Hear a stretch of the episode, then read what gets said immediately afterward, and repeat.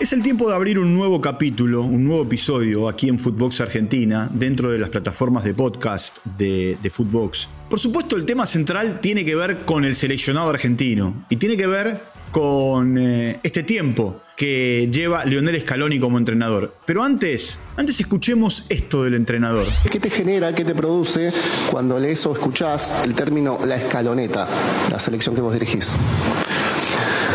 Bueno, ya no, la verdad me pone incómodo, no pero bueno, yo no, puedo hacer mucho.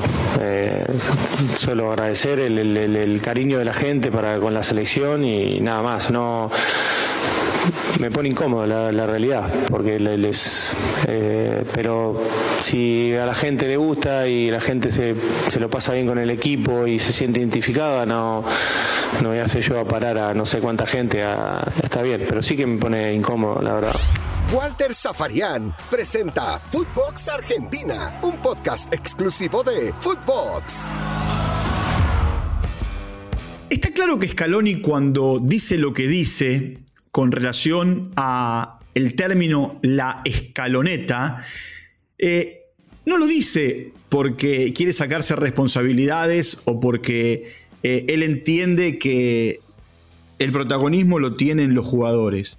Lo hace simplemente porque disfruta del momento, eh, lo vive, pero se siente incómodo, le da vergüenza.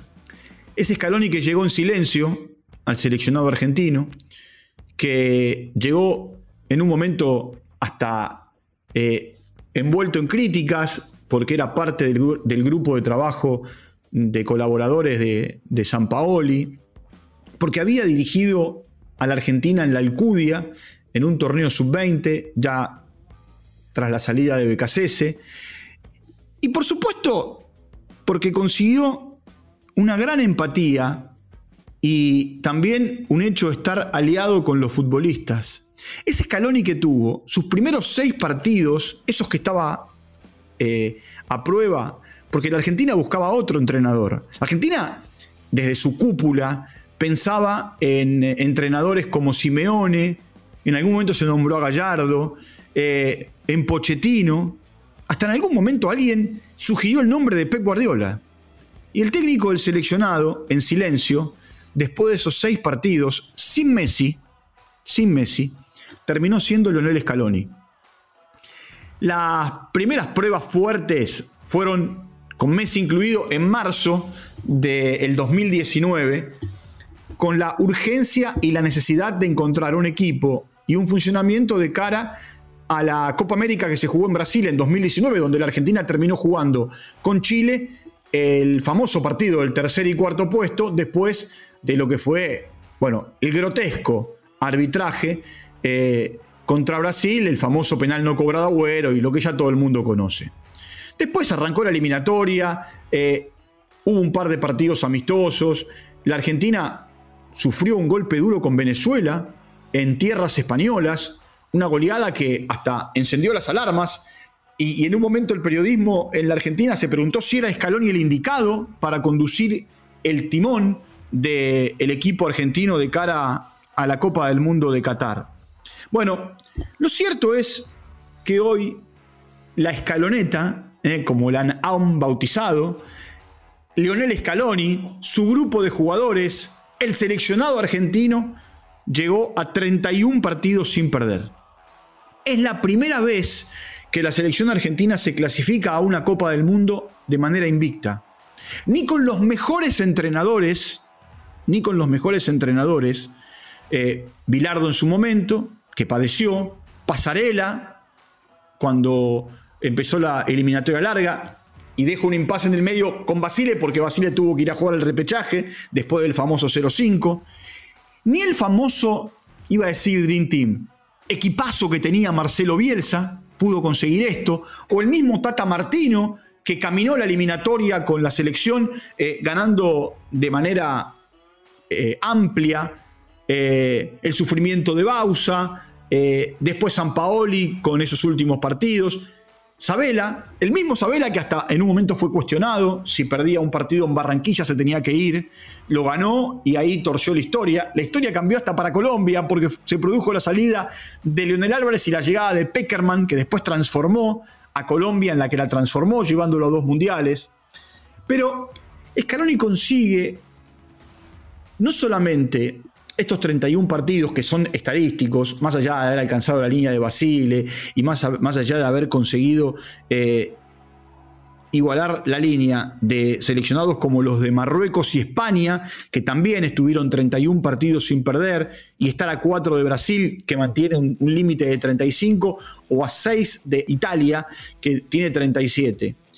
Scaloni hasta acá, en estos últimos 31 partidos, ganó 20 y empató 11.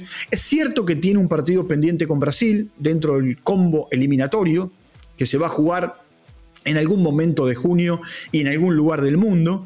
Eh, todo indica que el partido se va a jugar en Qatar y, que va a ser entre eh, el 7 y el 10 de junio, después del partido que la Argentina va a jugar con Italia en Wembley el primero de ese mes. Ahora, ¿qué tiene Scaloni? Primero, una gran preparación, un gran maestro, lo hemos charlado aquí en Footbox Argentina eh, la semana pasada cuando hablábamos de la huella que les dejó Peckerman a él, eh, hablo de él es Scaloni, a Aymar, a Placente, a Ayala, a Samuel, y ellos vuelcan todo. De hecho, él hizo referencia a eso en, en su conferencia y lo recordábamos hace unos días. La selección argentina hoy vive en esas islas que eh, suelen ser paradisíacas. ¿eh? De el eh, cimbronazo de, Rusia hace exactamente cuatro años, de el terremoto vivido con San Paoli y, y, con todo lo ocurrido anteriormente en los tiempos de la intervención de AFA, tras la salida de Segura y hasta la llegada de, Claudio Tapia, que en estos días, ayer en realidad, cumplió cinco años al frente de la AFA, la Argentina ha vivido momentos de zozobra. Inclusive, hasta recordemos, lo que fue la clasificación a la Copa del Mundo de Rusia en ese último partido, penando en Quito, con los goles de Messi y con un montón de historias alrededor en el seleccionado ecuatoriano, y que no tienen que ver con la Argentina. La Argentina ganó bien el partido. Por otro lado, hay una gran mancomunión de los futbolistas con Scaloni y de Scaloni con los futbolistas. Lo que hizo Scaloni fue borrón y cuenta nueva. Salvo Agüero, que estuvo un tiempo afuera y después volvió. Di María, que volvió, hizo la declaración que hizo, la famosa declaración, prefiero estar en un estadio que me puteen 40.000 personas y no tomando un café eh, mirando la Torre Eiffel. Eh, transformó esos insultos en una locura por él. La gente se desvive por Di María cada vez que la Argentina juega en condición de local. Messi, que padeció eh, toda la situación de lo vivido en, este último tiempo eh, y, se dio esta situación. Y, los quiero invitar a esto, porque en un momento lo silbaron a Messi en París. Paris Saint Germain, el hincha en el Parque de los Príncipes insultó a Messi y a Neymar. Y, acá, un queridísimo amigo como Damián Iribarren, periodista, le preguntó a Gallardo en conferencia de prensa sobre los insultos a Messi o los silbidos a Messi. Y Gallardo dijo esto. A ver, vamos a escucharlo. Nada llama la atención en el fútbol. Ah, tampoco nos hagamos, nosotros lo maltratamos bastante a Messi también. Ahora no nos hagamos los patriotas, ¿eh? Porque he escuchado mucha gente, pero nosotros lo maltratamos bastante, previo hasta antes que renunciara él a la selección, que después, gracias a Dios, se arrepintió y volvió, y volvió a... Pero acuérdense, ¿eh? ¿no? tengamos memorias también.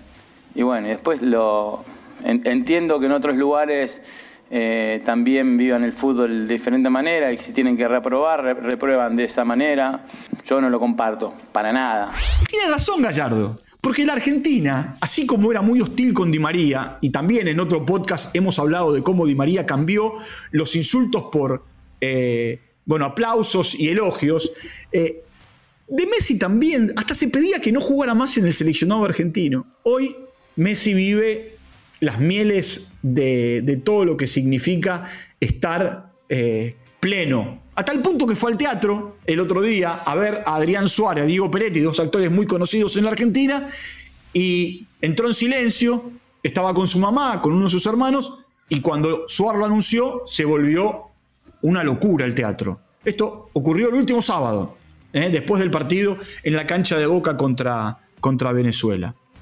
Eh, y por supuesto Otamendi, ese Otamendi al que querían tirar por la ventana ¿eh? la sociedad argentina después de haber jugado de lateral derecho en el partido contra Alemania en el Mundial 2010, mire que atrás me voy, o ese Otamendi que en la previa del Mundial 2014 se quedó fuera, no, no participó. Y, después, bueno, fue recuperado por los entrenadores, fue llevado y hoy es, eh, como ocurre, como se ve en esa foto del Estadio Maracaná, la vieja guardia.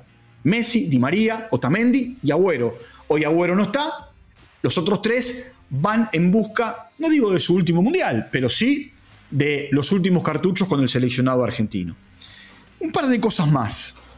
Vamos camino al sorteo. Y hay también mucha incertidumbre. ¿Será Alemania? ¿Será Países Bajos? ¿Jugaremos con Canadá? ¿Jugaremos con eh, eh, Ghana? ¿Jugaremos con, con quién? ¿Con México? ¿Con Estados Unidos? Ya hemos tenido grupos bravos. ¿eh? recuerdo el grupo del 78. La Argentina en el 78 tuvo que enfrentar a tres rivales europeos. Francia, que tenía a Platini en su momento de esplendor, eh, se enfrentó a Italia, a la gran Italia, Bétega y compañía, eh, Dinosov, y a esa Hungría que marcaba un poco el ritmo en, en, Europa, hasta el punto que vino a jugar partidos amistosos y la Argentina fue a jugar en la previa del Mundial. es más, es más, en los días posteriores al golpe de Estado en la Argentina, la Argentina, el día del golpe de Estado, la Argentina, del 24 de marzo del 76, la Argentina jugó en Varsovia contra Polonia y días más tarde jugó en Budapest contra Hungría. Budapest que trae recuerdos, ¿no? Fue el debut de Messi, el día que jugó un par de minutos y lo echaron. Eh, ¿Cómo olvidar aquel partido que, vivimos muy de cerca con lo que era la presentación de Messi en el seleccionado argentino? Scaloni tiene a partir de ahora el objetivo de definir la lista de 26. Van a ser 26, esto se va a anunciar en el día de mañana. Y también tiene como objetivo eh, terminar de darle el funcionamiento que él quiere al equipo como tal. ¿Tiene una estructura? Por supuesto que la tiene. ¿Tiene un conductor? Por supuesto que lo tiene. ¿Tiene un grupo que va detrás del líder y capitán? También lo tiene. Ahora, de aquí hasta mediados de, noviembre empieza la cuenta regresiva. Y también aprender velas, que no se lesionen los jugadores y que de aquí hasta noviembre tengan un buen andar en sus ligas en donde cada uno juega. Eh, punto final para un nuevo encuentro aquí en Footbox Argentina. Nos vamos a reencontrar eh, también con Juanjo Buscalia en cualquier momento para seguir abriendo nuevos capítulos, nuevos episodios y seguir conociendo todo lo que va dejando el fútbol argentino alrededor del mundo. Un fuerte abrazo y nos encontramos en cualquier momento. Chao, hasta la próxima. Footbox Argentina con Walter Zafarian, podcast exclusivo de Footbox.